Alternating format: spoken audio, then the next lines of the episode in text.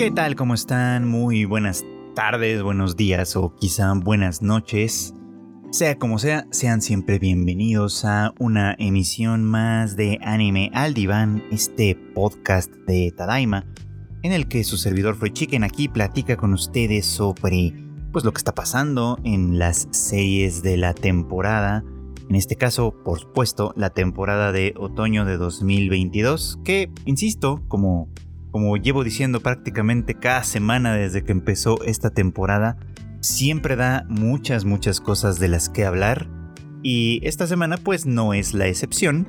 Ha habido capítulos muy interesantes, muy intensos. De hecho, eh, eh, bueno, justo ayer, eh, al día anterior al que grabo este podcast, fue que vi el más reciente Chainsaw Man, muy, muy bien realizado, hay que decirlo, desde el punto de vista cinematográfico, por así decirlo este, este momento que de alguna forma es, muy muy importante para la historia y para lo que sigue, fue realizado con, con, gran maestría, digamos, de, por, parte del estudio Mapa. Y eso la verdad es que se, se, agradece mucho, se agradece mucho tener este tipo de, de contenido para disfrutar, por supuesto. Pero hoy vamos a hablar de algo un poco diferente. Digo, en, esta, en este podcast la verdad es que sí hemos cubierto bastante a Chainsaw Man, pero creo que es buen momento para retomar algunas de las que se ha hablado un poco menos y que probablemente no, bueno, probablemente algunos no las están siguiendo, pero que creo que de verdad vale mucho la pena. Para empezar, de hecho, me gustaría retomar el tema de Raven of the Inner Palace o Kokyu no Karasu, una serie que, si bien tiene de pronto como sus momentos raros, sus incluso unos cuantos altibajos de cuando en cuando, la verdad es que por el momento me parece que va transmitiendo una, historia y un mensaje que vale mucho, mucho la pena discutir un poquito. Así que vamos a ello. Eh, para quienes no la siguen, eh, Raven of the Inner Palace es una historia que se desarrolla en un lugar que pues es, es, por así decirlo como el Palacio Imperial chino, pero no es exactamente China, digamos, no es como más bien un lugar distinto, fantástico, donde, donde las cosas son un poco diferentes.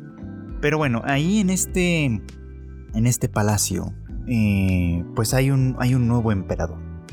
Un emperador que llegó, eh, pues básicamente derrocando a la emperatriz anterior, una mujer, pues, que dejó a su paso una gran pues una gran estela de sangre, de dolor y de sufrimiento, y que él, pues siendo el legítimo heredero en realidad del, trono, antes de que su madrastra, la, la, emperatriz viuda, como se le conoce, manipulara al emperador anterior para que le desheredara y para que básicamente le dejara a ella todo el control y todo el poder, bueno, pues él de alguna manera logra conseguir, eh, pues fieles, digamos, ¿no? Este, fieles soldados con, quienes pues, se levantan armas y derrocan y ejecutan eventualmente a la emperatriz viuda. Ahora bien, este emperador que pertenece pues sí a una, a una nueva dinastía, ¿no? que, está en el poder, que está en el control desde pues básicamente los tiempos de su propio abuelo, cuando su abuelo derrocó a la dinastía anterior pues ahora está en. Ahora, ahora que está en este momento en el que él ocupa el trono etcétera, eh, tiene como un propósito, un noble propósito, enmendar el camino, eh, poner, digamos, como los puntos sobre las IES y, básicamente eso, ¿no? Eh, poner en orden la casa para que, pues, la dinastía que ahora él comanda, pues de alguna forma se prospere, pueda prosperar y pueda llegar más adelante. Él además es una persona poco tradicional, hay que decirlo, ¿no? No es una persona que siga mucho los, las expectativas que se tienen de, su posición, porque tiene como, un, como una brújula moral, digamos, que me parece que es muy, muy importante para él y que básicamente es lo que guía sus acciones, ¿no? No sabemos cómo le va en otras áreas del gobierno, pero por lo menos en cuanto a ir eh, eh, pues poniendo en orden la casa, la propia casa imperial, eh, arreglando los, los errores, digamos, ¿no? Reparando el daño en algunos casos, pues está haciendo un gran trabajo. Y para ello, su aliada principal no es otra sino que la consorte Cuervo, ¿no? Una. Pues una, una, chica que forma parte de este sistema de consortes imperiales, digamos, ¿no? De este harem imperial, digamos pero que se nos aclara desde el principio, ¿no? Eh, ella, eh, tiene un rango especial, tiene una posición especial. A diferencia de otras consortes de quienes sí se espera que atiendan, entre comillas, por, como un eufemismo de que se acuesten con el emperador cuando él lo decida, cuando él lo quiera, eh, y que obviamente pues le agasajen, le, le traten muy bien y toda esta clase de cosas. Bueno, a diferencia de todas las demás consortes de quienes en teoría se espera eso, eh, de la consorte cuervo lo que se espera es completamente lo opuesto. Y es que eh, ni él ni ella tengan ningún contacto eh, cercano. De hecho, la idea en realidad, la tradición es que el emperador ni siquiera se acerque al, al palacio donde habita la consorte cuervo, ¿no? Sin embargo, pues todo mundo sobreentiende que necesita existir esta posición y por lo tanto siempre está ocupada por alguien. En este caso, se trata de una chica llamada Yusetsu, que bueno, pues pues ahí lo tiene, ¿no? Ella ocupa esa posición y ella parece estar pues este pues decidida básicamente a seguir su vida eh, conforme a pues conforme a la posición, conforme al rol que le corresponde como consorte cuerpo. Eh, ahora bien, el primero en romper las reglas claramente pues es el emperador, quien eh, pues muy pronto, luego de, ocupar el trono, hace su primera visita a Yusetsu y desde ahí en adelante hasta el momento, durante toda la serie básicamente ha buscado mucha cercanía con ella, ¿no? Ha buscado convertirla en una, en una aliada eh, ha sido además pues su, su, cómplice, por así decirlo, en este proceso de ir limpiando la casa, la casa imperial, porque, como dije hace unos minutos, la emperatriz viuda dejó una estela de dolor y sufrimiento por todos los palacios, básicamente, en las que su autoridad imperial se, impuso en muchos, en muchos sentidos a, los deseos, a los puros deseos incluso de otros habitantes del palacio, dejando en ellos remordimientos que le siguen incluso más allá de la muerte. Y es ahí donde Yusetsu importa mucho, porque el, una de las cosas que tiene la consorte cuervo como, parte de su, sí, de sus características, digamos, es que tiene un contacto, un contacto con un mundo espiritual muy importante, lo que le permite, pues sí, al final de cuentas, exorcizar fantasmas. Entonces decía yo que todo este tiempo, lo que llevamos de la serie, los creo que no sé si siete u ocho capítulos a estas alturas, esto eh, se han tratado un poquito como de esto, ¿no? Casi cada semana han sido eh, el fantasma de la semana, por así decirlo, en la que nos vamos enterando de una pequeña pizca de, de la historia anterior a este emperador donde pues hay una gran cantidad de abusos, ¿no? Desde amantes, amantes separados, eh, niños ejecutados, básicamente amores imposibles, muchos arrepentimientos de mucha índole, por supuesto que dejan su huella, digamos, en este mundo y que se representa a partir de estos, pues, de estos fantasmas que se quedan, pues ahí, ¿no? Básicamente eh, deambulando por el, por el, por el palacio y asustando, pues, a sus, a sus habitantes. Eh, entonces, bueno, pues lo que, lo que ellos hacen básicamente no es, o sea, aparte de que pasa un poquito como por el terreno de la magia, eh, obviamente, eh, esto, esto no basta, por así decirlo, ¿no? Porque muchas veces estos espíritus se aparecen a personas que de alguna manera u otra les conocieron o tuvieron un vínculo con ellos. Y entonces, pues básicamente para poder reparar sus, lo, que lo que sea que hayan dejado, sus remordimientos, sus arrepentimientos, todo lo que sea que hayan dejado, para poder repararlos. Lo que tienen que hacer, pues básicamente implica conocer sus historias y que, que aquellas personas que guardan con recelo en sus corazones sus secretos, pues los revelen para que se pueda de alguna manera aclarar todo esto. A mí, hay que decirlo, a mí me parece muy muy interesante este, este asunto porque mm, creo que a final de cuentas eh, Raven of the Inner Palace, al menos hasta el momento, habla un poquito de la importancia de, poner en orden las cosas, de reparar los daños. Porque bueno, pues vivimos en un mundo complejo, ¿no? Donde muchas veces eh, nosotros, todos, eh, hacemos cosas quizá que no deberíamos. Ya sea por, pues, por desconocimiento, por ingenuidad, por por descortesía o desconsideración o por pura y llana maldad. Pero que, pues bien que mal, la razón, la motivación por la que sea que hagamos cosas así, eh, pues básicamente deja heridas, deja huellas que necesitan ser reparadas en muchos casos, ¿no? Y la reparación del daño no necesariamente tiene que ser una... O sea, no, no devuelve las cosas al estado anterior, digamos, no es como un aquí no pasó nada. Simplemente es reconocer que algo se hizo mal, que algo al final del día no estuvo, no estuvo bien, pues, ¿no?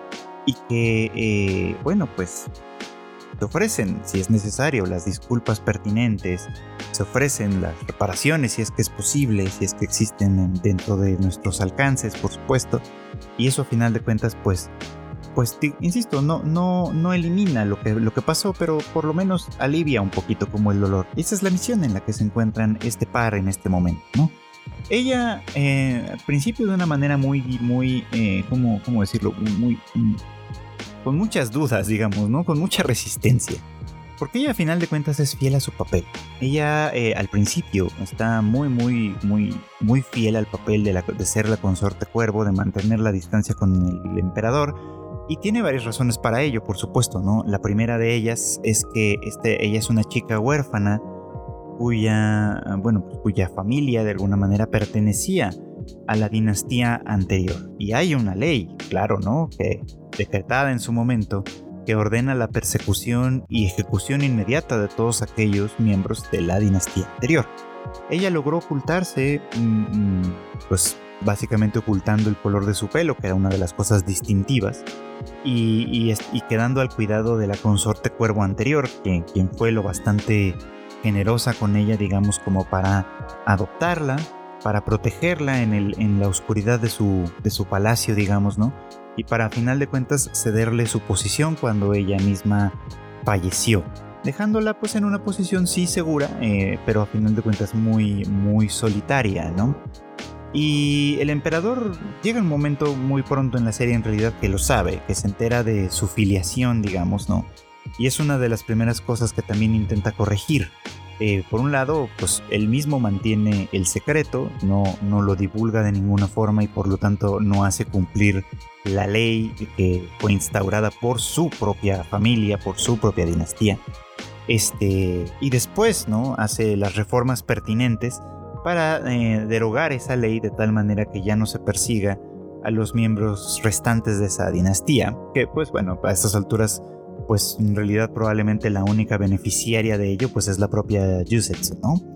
Eh, con ella, insisto, entabla una relación también muy muy amistosa que de pronto tiene ciertos tintes románticos, hay que decirlo, y la verdad es que a mí sí me, alegraría mucho que sucediera algo romántico entre este par, porque además se, agradan, se simpatizan, pese a toda la resistencia que ella pone al principio, la relación entre ambos sí está creciendo de una forma muy, pues, pues, yo diría que bastante intensa, entonces sí me gustaría que esta amistad evolucionara a algo un poquito mayor o algo un poquito diferente, digamos, pero eh, bien que mal, sea como sea, lo que sí es que están trabando esta amistad colaborativa, digamos, en la que ambos, con su buen corazón, eh, se, se, ayudan mutuamente para liberar ahora sí que a todos los fantasmas que pululan por ahí, por el palacio imperial. Eh, me parece importante esto, ¿no? Pero y además tiene otro elemento que también me parece muy relevante que vale la pena discutir, ¿no? Eh, él obviamente está intrigado no solo por ella como persona, sino por la posición que ocupa, ¿no? Porque les decía yo hace un rato que él no es un tipo particularmente tradicional. Eh, creo que él sabe a final de cuentas que muchas tradiciones nacen, surgen a final de cuentas de cosas que no necesariamente tienen sentido ahora, aunque pudieron haberlo tenido en su momento. Eh, eso es una realidad para casi todas las tradiciones y también lo es, por ejemplo, para muchísimas de las supersticiones, ¿no? En algún momento eh, ciertas tradiciones, ciertas supersticiones, ciertas creencias de la gente estuvieron conectadas con algo más real, no necesariamente realista o, cierto en un, sentido, en un sentido particular, pero sí más real. Y de alguna manera la transmisión de estas, de estas leyendas, de estas fantasías, de estas eh, sí, supersticiones también, va de alguna manera creando ciertas tradiciones. Eh, o sea, por ejemplo, digo, voy a poner un ejemplo muy, muy raro, triste un poquito, ¿no? Pero nosotros en México tenemos esta tradición del Día de Muertos que nos viene desde, pues ya, ya, ya bastante tiempo atrás. La verdad es que conozco un poco su origen, ¿no? eh, la mayoría de los mexicanos la vivimos de una manera u otra y nos agrada. Y luego, eh, hace unos años que se filmó una película de James Bond y que para ello se hizo un festival, un desfile como de Día de Muertos que aparecía en la película. Eso creó una, una, una nueva parte, digamos, como de esta tradición. A partir de entonces cada año se hace un, un desfile de Día de Muertos en la Ciudad de México que pues ahora nos da un poco como de risa, ¿no? Que su, su, origen, digamos, tiene que ver más bien con una película hollywoodense que nada tenía que ver con la tradición original, más que desde un punto de vista como estético.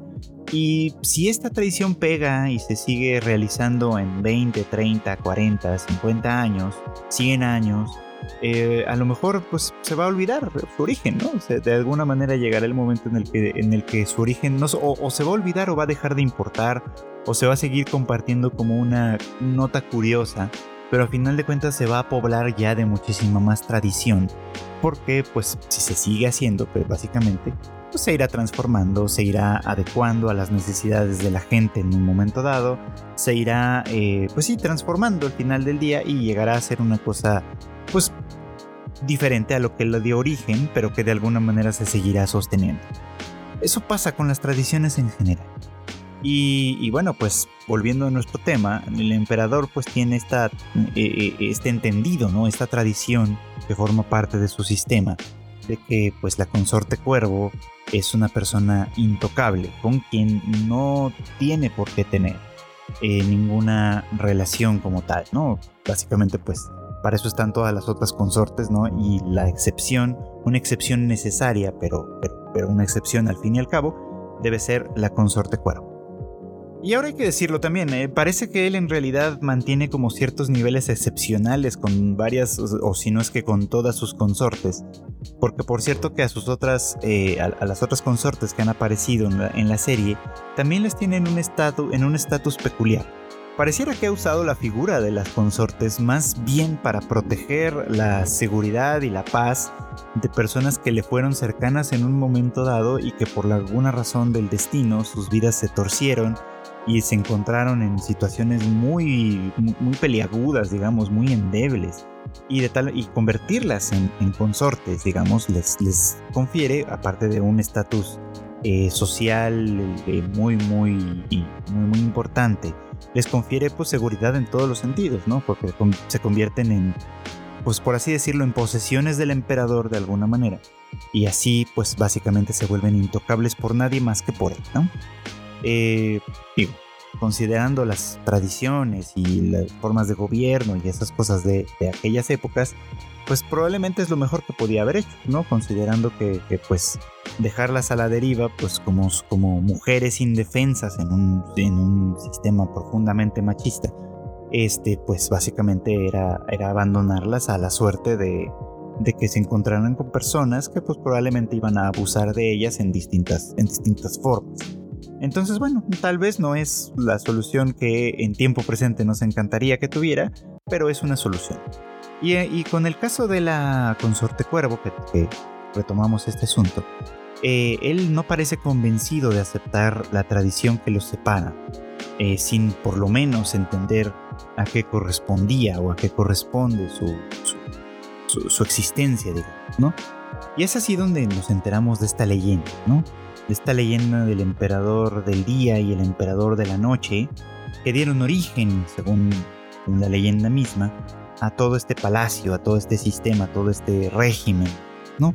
Y que en su tiempo eh, ambos emperadores gobernaban juntos, ¿no? De la mano, hasta que eh, pues fue evidente que, el, el, poder dividido, digamos, como entre ellos, iba a generar tensiones, guerras y por supuesto mucho sufrimiento. Y llega el momento en el que, en el que ambos emperadores pues tienen que separarse y aceptar un acuerdo peculiar, ¿no? Eh, el emperador de día gobernará desde la, pues ahora sí que desde la, desde la luz, desde la luz del día, será el emperador visible, será el emperador que tome las decisiones, que esté presente ahí, y en su sombra habitará el emperador de la noche bajo la forma de la consorte cuervo, que tiene un vínculo pues con una, con una deidad, con una deidad a la cual hay que tener de pronto prisionera, ¿no? Bajo control porque su, su vuelo en libertad aparentemente tiene la posibilidad, tiene las, las pues sí, la, capacidad de devastar la tierra. Entonces, pues sí, hay una necesidad, digamos, que alimenta esto y probablemente se convertirá en el reto más importante de, estos dos, ¿no? Si es que en algún momento quieren vivir una vida diferente, tener una relación distinta, eh, poder vincularse en términos distintos, por supuesto, eh, pues sí, lo más importante va a ser que este par puedan disolver o encontrar una manera de conciliar la necesidad que tienen de ocupar estas dos posiciones y sostener así no solo el sistema por sí mismo, sino porque el sistema sostiene además a una gran cantidad de gente que tienen a su alrededor y que pues por supuesto a medida que avanzan pues cada vez se vuelve más, ¿no? Eh, entre fieles sirvientes digamos que terminan ocupando esa posición, pero quienes han recibido de alguna manera sus favores, así que pues eh, es interesante por todo esto, ¿no? Porque eh, a final de cuentas está, está entablando vínculos vínculos de relación entre tanto entre el mundo de los vivos como entre el mundo de los muertos, ¿no? Ah, tratando de componer este camino, de, de, remozar de alguna forma los vínculos que existen y que existieron en el pasado, pero que a final de cuentas todo esto también va teniendo efectos en el presente, ¿no? Teniendo, teniendo efectos en los, en los vínculos que este par ahora tienen con otras personas, ¿no? Que, ahora eh, que les empiezan a conocer, que empiezan a vincularse con ellos, que empiezan a, entender incluso sus motivaciones y sus tribulaciones y todo lo que hay detrás de esto, pues básicamente se les unen como sirvientes en, la, en, la, en lo formal, digamos, pero como amigos, como familia también, en un nivel un poquito distinto. Así que pues creo que eh, lo que está contando, construyendo y relatando esta serie me parece, me parece bello, me parece digno de, ensalzar y de mantener de alguna manera. Así que pues si no lo están viendo pues es un buen momento para que lo hagan, gran recomendación por acá. Y este y bueno pues a ver qué pasa porque parece que nos acercamos al, arco final y en este sí, eh, eh, al menos eso es lo que promete, tendremos un conflicto que les implicará de manera muy importante a ambos. Y bueno, pues hablando de reparaciones de daño y esa clase de cosas, creo que en este último episodio eh, de My Hero Academia algo tuvimos ya para ver sobre eso. Y es que, eh, pues, no parece haberse centrado del todo en ello, aunque yo lo llevaba en el título, pero sí a final de cuentas me parece que es importante lo que en este capítulo se hace, lo que en este episodio se va a hacer sobre el personaje de Bakugo, a quien, eh, pues, que despierta sobre todo eh, sentimientos creo que muy encontrados en el fandom de My Hero Academia. Y entiendo, es muy, muy comprensible que Bakugo sea un personaje antipático, que a muchas personas no les cae bien para nada, hay quienes lo aman claramente, pero también pues creo que sí son sobre todo muchas personas que, no están nada satisfechas con, con, el, con la función de este personaje, con lo que hace de alguna manera. Es un personaje típico del shonen en realidad, ¿no? De, los shonen de aventuras, digamos, en, en, el cual es una especie como de amigo slash enemigo slash rival del personaje principal. Y la verdad es que pues en ese sentido ha cumplido con una función muy completa. Eh, ustedes seguramente recordarán que pues Bakugo es en realidad es un amigo de la infancia de Deku. Han sido vecinos y amigos toda la vida. Y Bakugo siempre de alguna forma ha sido como un poquito como hostil con Deku, ¿no? Lo trata mal, se burla de él. Eh, eh, obviamente pues él juega desde la superioridad que siente que va a tener, por supuesto, ¿no? Los dos comparten este sueño, eso sí, de ser héroes en el futuro. Y es bien interesante que em, la aproximación que ellos tienen al, tema del heroísmo, porque mm, en ese sentido son un poco distintos, ¿no? Eh, ambos admiran en su infancia, recordarán ustedes a All Might. Y, pero la razón por la que lo admiran más es, es, es distinta. Eh, eh, Deku le admira su capacidad para salvar a todo el mundo, ¿no? Dice, cuando, cuando All Might está presente, todo el mundo se salva, ¿no? Y así es como triunfa, ¿no? Y así es como gana.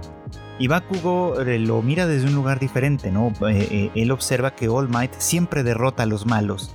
Y así es como salva a la gente, ¿no? Entonces, es, es, una diferencia sutil, digamos pero importante, porque a final de cuentas son, eh, son dos dimensiones que están presentes en el caso de All Might, y, pero que inspiran e impresionan a los chicos en dos, en dos posiciones completamente diferentes. Eso de hecho nos habla bastante sobre cómo son las cuestiones de la representación, como lo que podemos apreciar a partir de estar en contacto con algo que admiramos de alguna forma, ¿no? Ya sea una serie de anime, una película, un personaje, lo que sea, ¿no? Antes de que Bakugo y Deku conocieran personalmente a All Might, ellos le admiraban y le admiraban, pero como ya dije, desde estas dos posiciones completamente diferentes, ¿no?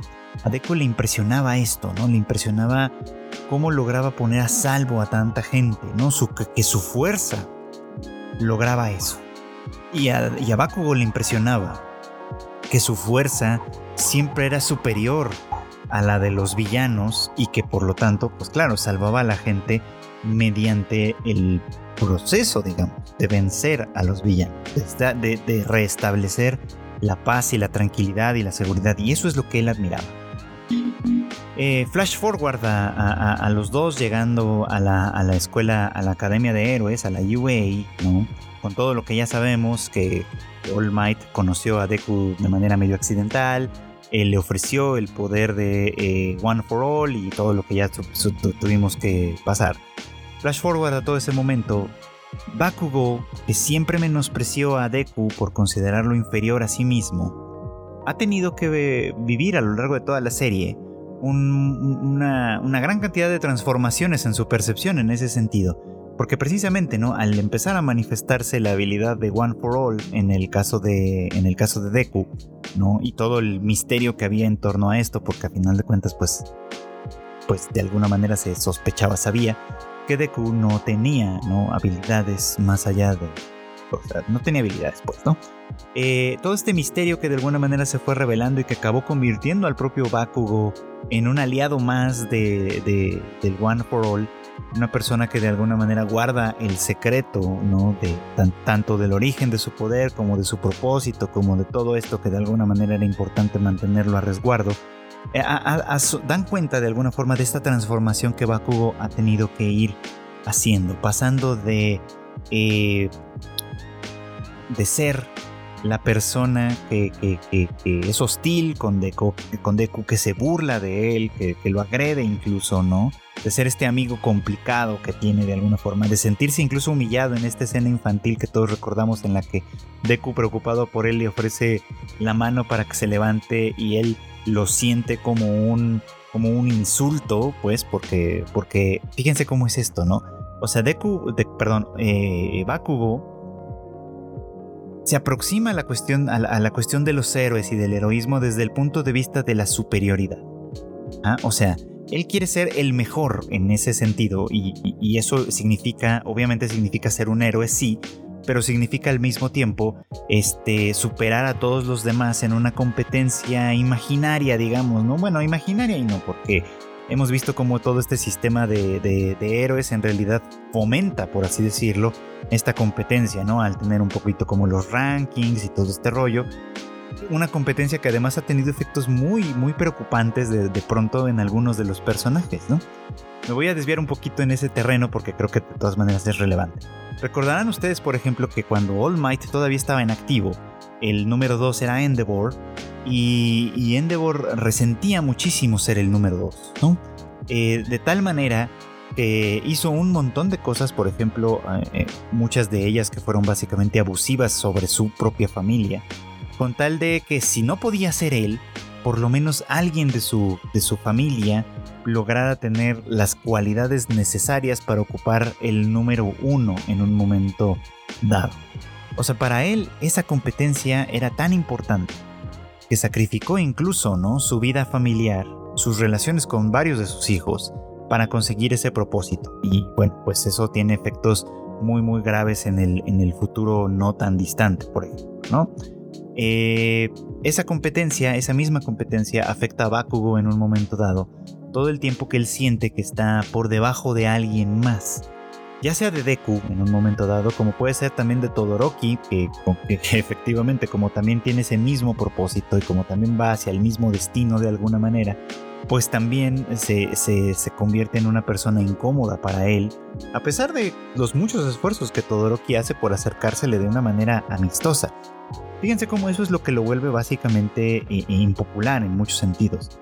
Y justamente este momento en el que, este momento en la infancia en el que Deku se acerca a él para levantarlo después de que se cayó, él siente, porque, porque a final de cuentas piensa que todo el mundo lo vive de la misma manera, siente que Deku eh, lo mira hacia abajo, ¿no? Lo, lo, se burla de él, digamos, ¿no? Por haber tenido una caída, una falla o etcétera, ¿no? Obviamente, pues ese es el Bakugo niño, ¿no? El Bakugo infantil que a fuerza de golpes, de golpes tanto literales como de realidad, ha tenido que darse cuenta de que, pues, ser el mejor no necesariamente significa nada en sí mismo, ¿no? Y aunque pues obviamente todavía guarda en su corazón el deseo de llegar a ser el número uno y todo este asunto, eh, básicamente pues sí se ha dado cuenta que primero que nada no es un camino tan sencillo y segundo no es realmente lo que importa en muchos momentos dados.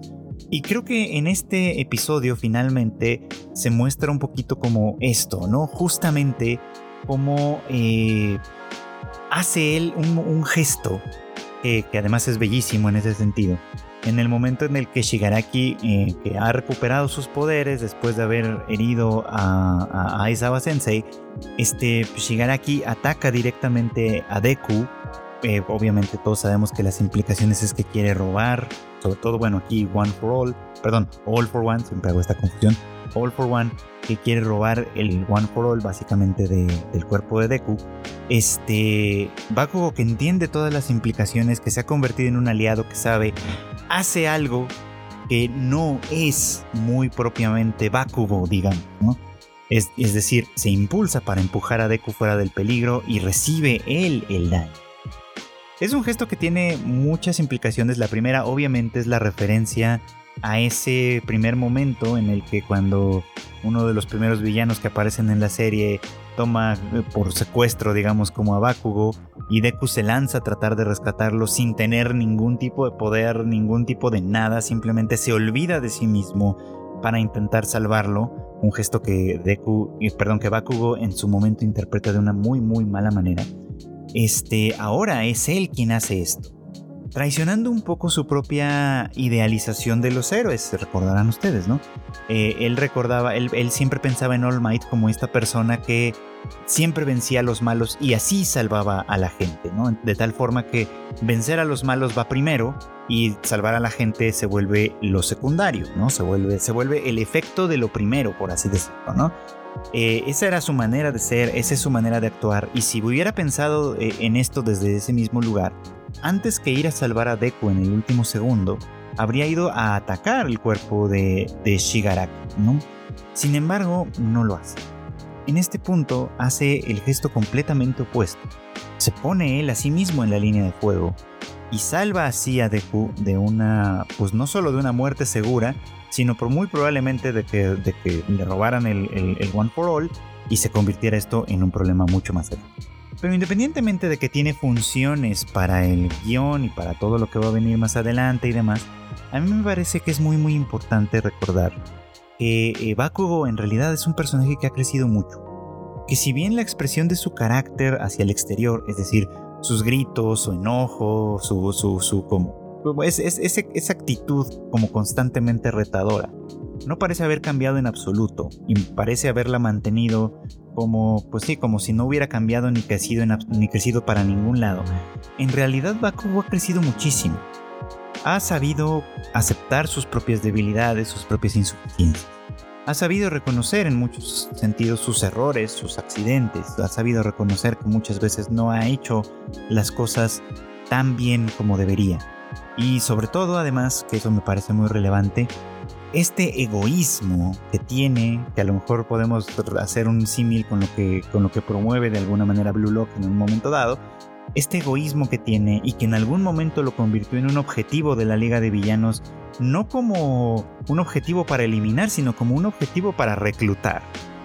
Ese egoísmo, a final de cuentas, no es tanto como para olvidarse de que en el fondo lo que Bakugo siempre ha admirado es el heroísmo. Y eso me parece que es importante porque cambia donde tiene que cambiar. y no cambia donde no tiene que cambiar. Se convierte en una persona eh, muy, muy leal de alguna forma, tanto a sus ideales como a sus amigos, a pesar de su manera de actuar. Y, los demás han aprendido, a, aprendido a, entenderlo de esa manera. A, saber que detrás de esa capa de hostilidad, en realidad hay una persona que se preocupa por ellos, que, eh, que, les, que les cuida, desde luego, ¿no? que, les, que les quiere, hay que, hay que decirlo también, por supuesto. Y todo el mundo lo sabe, aunque, aunque todo el mundo parece aceptar este acuerdo tácito de no decirlo, o al menos no decirlo muy abiertamente. Salvo en algunos momentos particulares, ¿no? Donde, donde por lo visto se trata de sacarlo un poquito como de sus casillas. Pero todo el mundo sabe que a final de cuentas Bakugo es un buen tipo y que, detrás de toda esa hostilidad en realidad hay una persona sensible, cuidadosa y cariñosa. Y esto se refleja ahora, o sea, en este momento. Bakugo se convierte en un héroe, en un héroe de verdad. Precisamente porque eh, dentro de su mente, dentro de su cálculo mental, digamos, hace justamente lo que, Deku, lo que le critica en algún momento a Deku, ¿no? Que Deku nunca se toma en cuenta a sí mismo dentro de su cálculo. Siempre piensa que, o sea, lo que a él le pase no importa, siempre y cuando todos los demás logren salir adelante, ¿no? Ese cálculo que de alguna forma le, ha criticado en un momento dado o en otros momentos, es algo que eh, Bakugo ahora hace también, y que de alguna manera lo convierte en un héroe más completo. No porque se haya convertido en, en otro Deku, digamos, ¿no? Porque no es así en realidad, sino porque básicamente gracias a ese gesto, su rango, digamos, el espectro de lo que se puede considerar heroico en un personaje como él, ha llegado todavía más lejos. Entonces, pues es por eso que a mí me parece que es un personaje relevante, importante, que, sobre todo representa esto, ¿no? Representa una persona que, que, pese a tener como todos los privilegios, ¿no? Por el privilegio de un gran don, por ejemplo, de tener todas las habilidades para convertirse en uno de los grandes, grandes héroes del momento pues de haber tenido todos esos privilegios, avanza mucho en el proceso de reconocer sus propias fragilidades, sus propias fallas, sus propias insuficiencias. Y eso le acerca también a todos los demás, a darse cuenta que cada uno de ellos, rivales o no, también tienen cosas que necesitan ser protegidas, entendidas, aceptadas, aunque no necesariamente se coincide en ellas. Así que pues sí, me parece que, es un personaje que se ha convertido en algo muy muy bonito, muy muy bonito todo este tiempo. Y que, pues obviamente pues en lo, en lo venidero va a seguir demostrando claramente que en realidad debajo de toda esa hostilidad, de toda esa mala cara, hay un héroe de verdad. Y hablando de héroes, Pues es que sí, no creo que no puedo decirlo de otra manera. Hablando de héroes, llegó el momento de eh, hablar ahora sí que eh, de una serie de Netflix que se estrenó, pues ya, ya tiene varias semanas en realidad que se estrenó, yo no la empecé a ver en el momento. Eh, creo que no le, no le presté mucha atención en principio, pero pues me la estuvieron recomendando varios de, de los escuchas, que, por, que la viera, que les gustaría que hablara de ella, y pues creo que sí, vale perfectamente la pena. Estoy hablando obviamente de Romantic Killer, que pues sí, lamentablemente para mí el tema es que pues se estrenó en Netflix. Eh, y eso significa en muchos, en muchos casos que la serie va a tener eh, una emisión pues completa, o sea, todos los capítulos de un jalón y que pues básicamente pues así se pierde un poquito como el interés, ¿no? De, estarla siguiendo semana con semana. Al menos a mí no me funciona, tengo que decírselos. A mí me funciona mucho y me, me los recuerdo más cuando soy con cuando voy semana con semana, es decir, cuando digo, ah, ok, pues me toca ver esto, me toca ver aquello, me toca me toca tal, tal, tal, y entonces pues ya tengo mi listita e incluso por días no voy viendo diferentes cosas, entonces pues así me funciona mejor. Y cuando tengo ahí todo el capítulo o todos los capítulos disponibles, es como de, ah, pues, pues ahí luego, pues ahí, ahí, ahí luego me pongo al corriente. Y entonces pues nunca lo hago, ¿no? Necesito como, como la disciplina del calendario, digamos, para que esto me funcione. Por eso es que luego con las series de Netflix batallo un poquito como para terminarlas porque se me olvidan. De hecho, ahí está el caso de Cyberpunk Edge Runners, que estaba bastante buena, pero creo que me faltaron dos. Entonces, eh, a ver si en algún momento de, estos, de estas semanas me puedo ya finalmente terminarla. Sobre todo quiero terminarla para, para ver si la voy a incluir en mi top del año, que ya por supuesto va a llegar en algún momento, así que ustedes también espérenlo por ahí. Pero bueno, regresando y retomando el tema de Romantic Killer, decía yo que es una heroína, hablando, de héroes, esta chica es una heroína por muchas razones. Pero si no la han visto, les voy a contar básicamente de qué trata esta historia. Esta es una chica llamada Anzu, que tiene tres amores en la vida. Uno es los videojuegos, otros los chocolates y un tercero es su gato, Momohiki. Y pues ella con eso es feliz, básicamente, ¿no? Vive una vida de adolescente normal, siendo pues bastante alegre en realidad, con una muy buena amiga cercana y todo lo demás, pero que pues básicamente a ella no le interesan los clubes, ni los karaokes, ni obviamente el romance, ni nada de eso, porque ella lo que le interesa es, una vez terminada la escuela, irse a su casa derechito, a pasar tiempo con su gato, comer chocolates y jugar videojuegos, así justamente.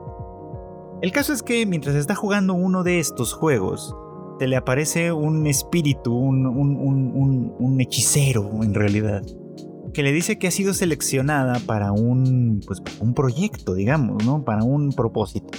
Que básicamente es que ella se interese en el romance, que ella viva el romance y que entonces pues ella va a vivir ahora circunstancias que van a ser como las de un Otome Game, una protagonista central en torno a quien giran varios galanes, digamos, ¿no? Este, y que eso tendrá que inspirarle a tener una relación romántica, ¿no? Entonces, pues esta criatura, este hechicero, le quita, le, quita todo lo que, lo que podría funcionarle, haciendo de una manera como artificial todas las cosas, ¿no? Le quita el chocolate, le quita los videojuegos y le quita el gato por una vía completamente artificial, digamos, insisto, en la que de pronto sus papás se van así de un día para el otro a vivir al extranjero y se llevan al gato además.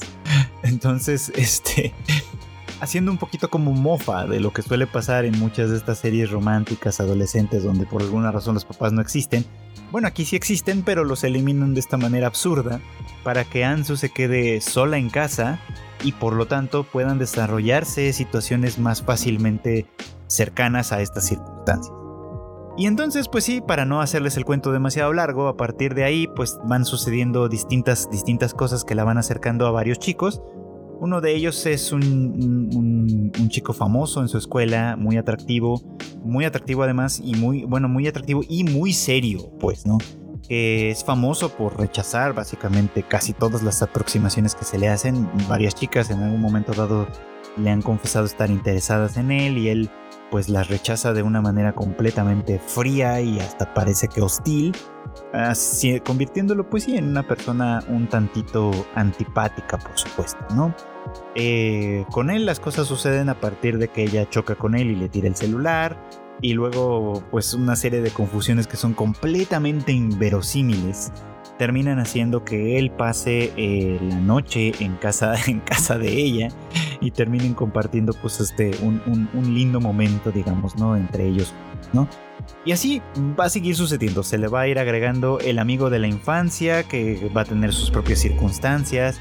Se le va a ir agregando también el, chico eh, rico refinado etcétera que también tiene al menos hasta donde se entiende algunas circunstancias por su cuenta y básicamente todos ellos van a empezar a, manifestar de una manera u otra cierto interés en, profundizar una relación con Anzu. Ahora, ella lo sabe. Sabe que esto está sucediendo porque, pues por la influencia básicamente de, de Riri, este, este ser mágico que de alguna manera pone las condiciones siempre demasiado convenientes.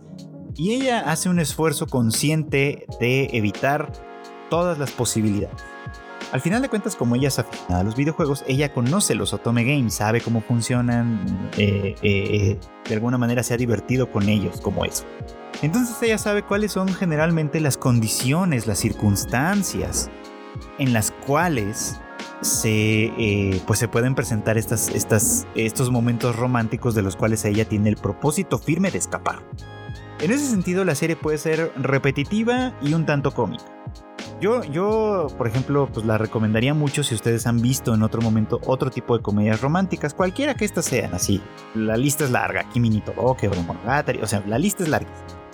Si ustedes han visto de esas, esas series y les han disfrutado, esta es muy recomendable por eso mismo, porque este, porque tiene todo esto, tiene todos estos elementos. Concentra en sí misma todos estos puntos y se mofa un poquito de ellos precisamente porque los sabemos artificiales, porque sabemos que es el hechicero o es Liri, pues, quien hace todas estas circunstancias. Pero aquí lo importante es lo siguiente. Obviamente uno, uno de, los, de los momentos importantes de este tipo de series es este en el que las otras chicas populares quieren acercarse a uno de los chicos y se dan cuenta que Ansu está demasiado cerca de él, etc. Y obviamente pues la tratan primero de, agredir para que se aleje y luego por otro lado de, de, integrar incluso para que les ayude de una manera muy turbulenta claramente, ¿no? Y este es un momento, uno de los primeros momentos importantes de la serie en donde, en donde gira este heroísmo que les digo, ¿no? Ansu les dice algo así como, no, a ver, este, si, si él, yo no voy a hacer nada que él no quiera, ¿no? O sea, si él no quiere acercarse a ti, si él no te ha querido dar su teléfono, si él no te ha querido, no ha querido asociarse contigo de ninguna manera, yo no, yo no soy quien para eh, imponérselo de, de ninguna forma, ¿no? Eso da cuenta de una cosa muy muy importante y es que antes que el romance, antes que otras cosas, Ansu es una chica que valora mucho la amistad y valora mucho la lealtad. La lealtad que puede haber entre amigos, por supuesto.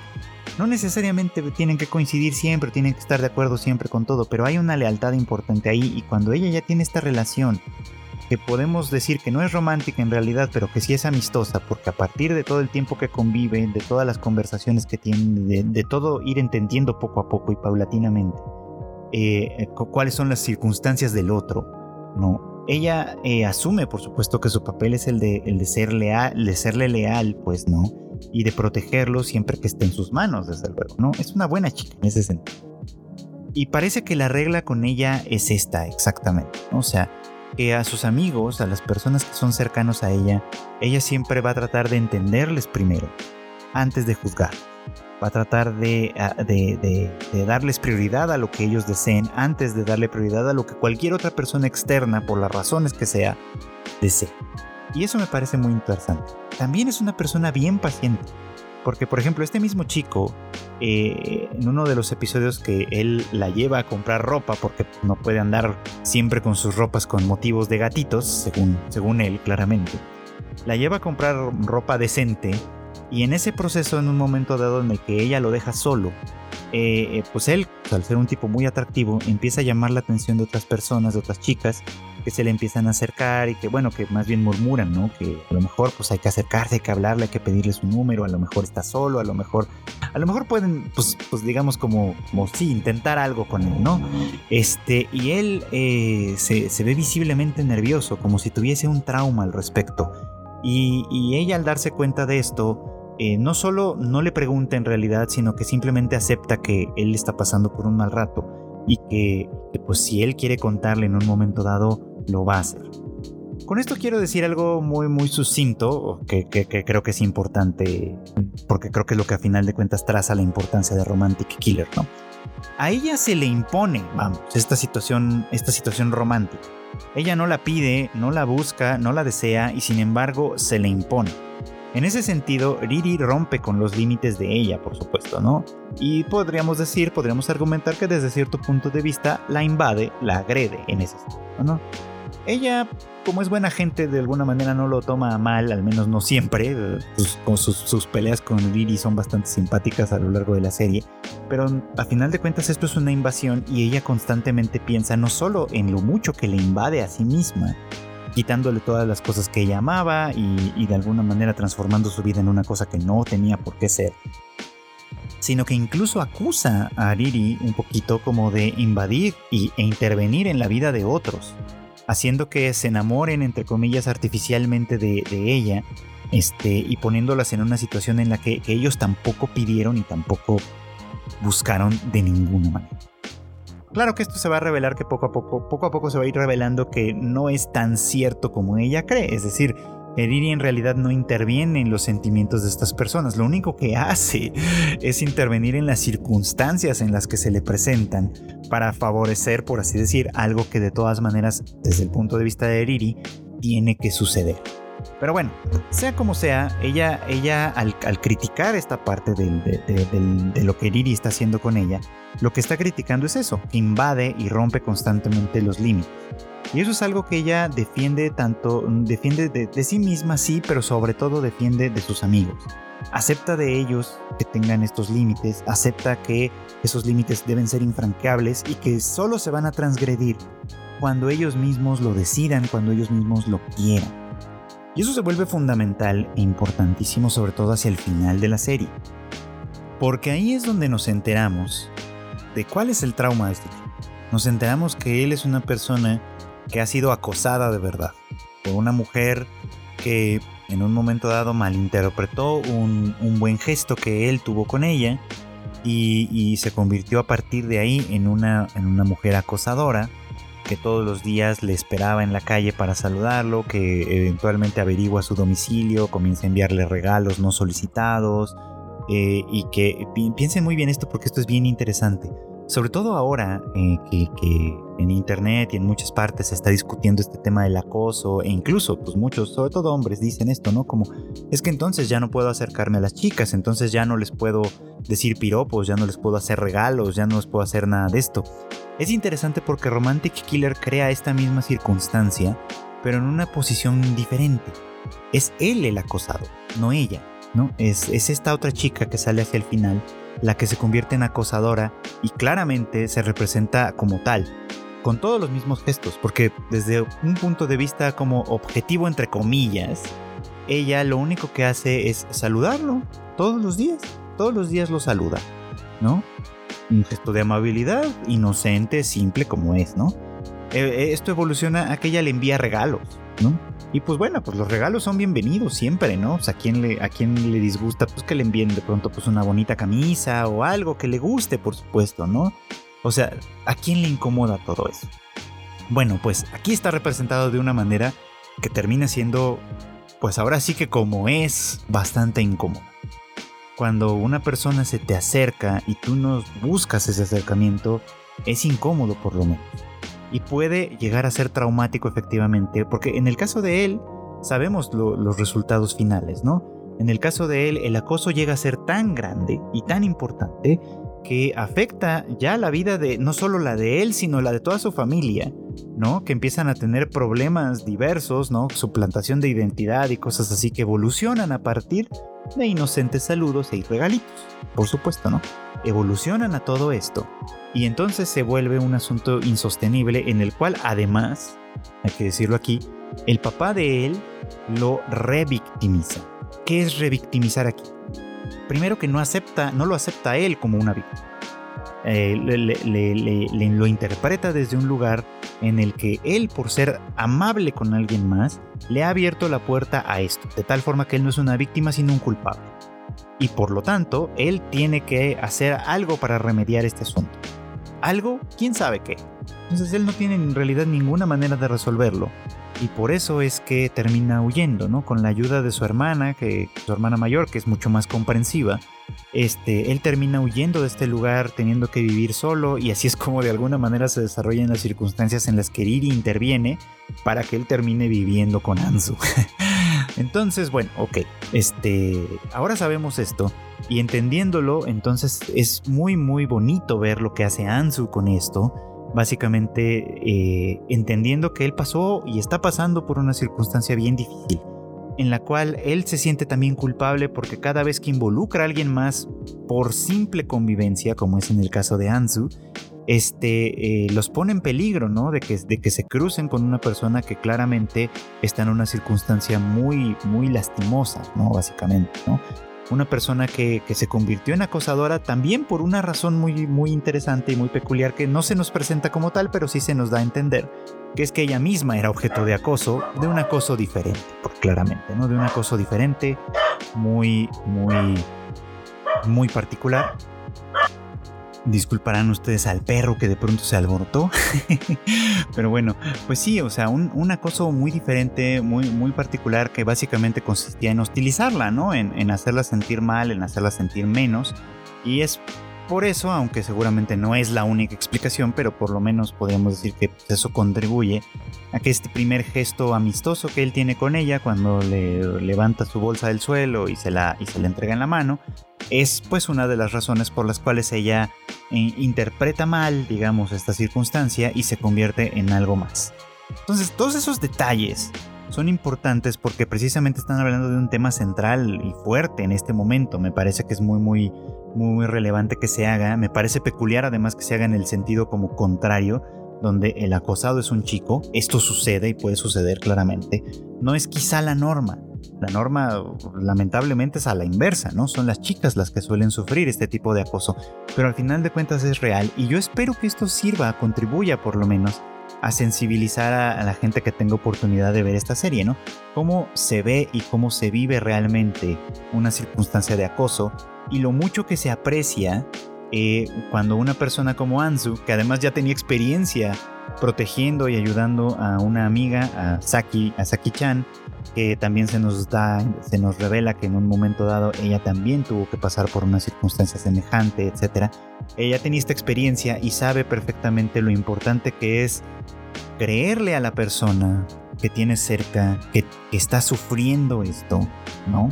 Ser una persona que se alía con ella para protegerla, para defenderla, para ayudarle a enfrentar estas circunstancias y a final de cuentas ser una heroína para ella, porque eso también es una forma de amor, básicamente, ¿no?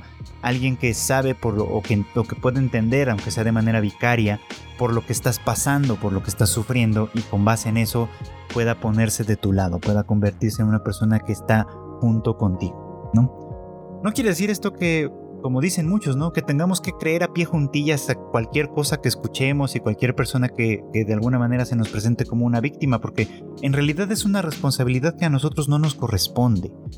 Pero si hablamos de personas cercanas a nosotros, de personas a quienes conocemos, de personas de, de quienes quizá podamos confiar de alguna manera, creo que sí es muy muy importante que esas personas que son nuestros amigos, que son nuestros seres queridos, etcétera, puedan saber que hay alguien que por lo menos primero está dispuesto a escuchar, está dispuesto a entender y está dispuesto a convertirse en un aliado para enfrentar un mundo que probablemente no va a entenderlo de la misma manera.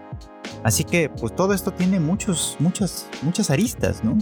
Eh, por ejemplo, digo, para no dejar de lado ese asunto, la, misma acosadora tiene esas aristas, ¿no? O sea, ella también padece de, alguna manera por sus propias circunstancias y su familia no la entiende.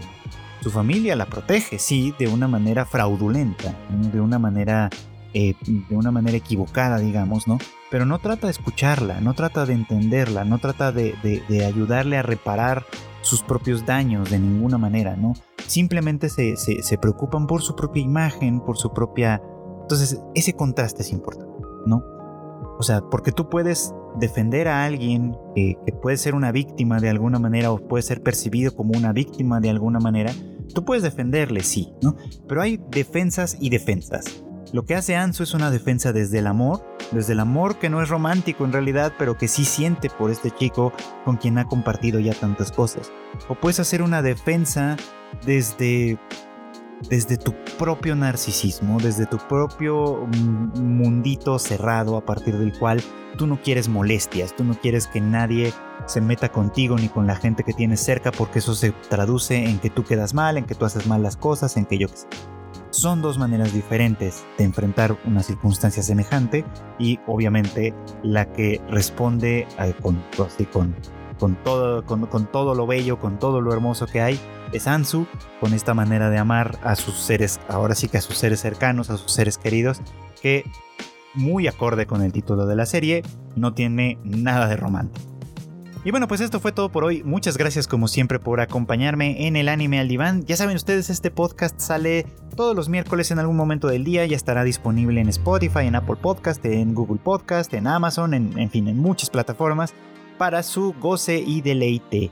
Eh, muchas gracias pues también a todos los que siempre nos apoyan semana con semana en este y en otros proyectos como el eh, Rage Quit que graban Marmota y Q hablando de la industria de los videojuegos y cosas relacionadas claramente eh, el Shuffle que esperemos que pronto vuelva con Kika hablando sobre las películas y las series que más le han interesado, con sus recomendaciones claramente, y el que sí se hace por supuesto, el, el Tadaima Live que tenemos en punto de las 8.30 de la noche, hora de la Ciudad de México, todos los miércoles en nuestros canales en eh, Twitch, en Facebook y también en YouTube.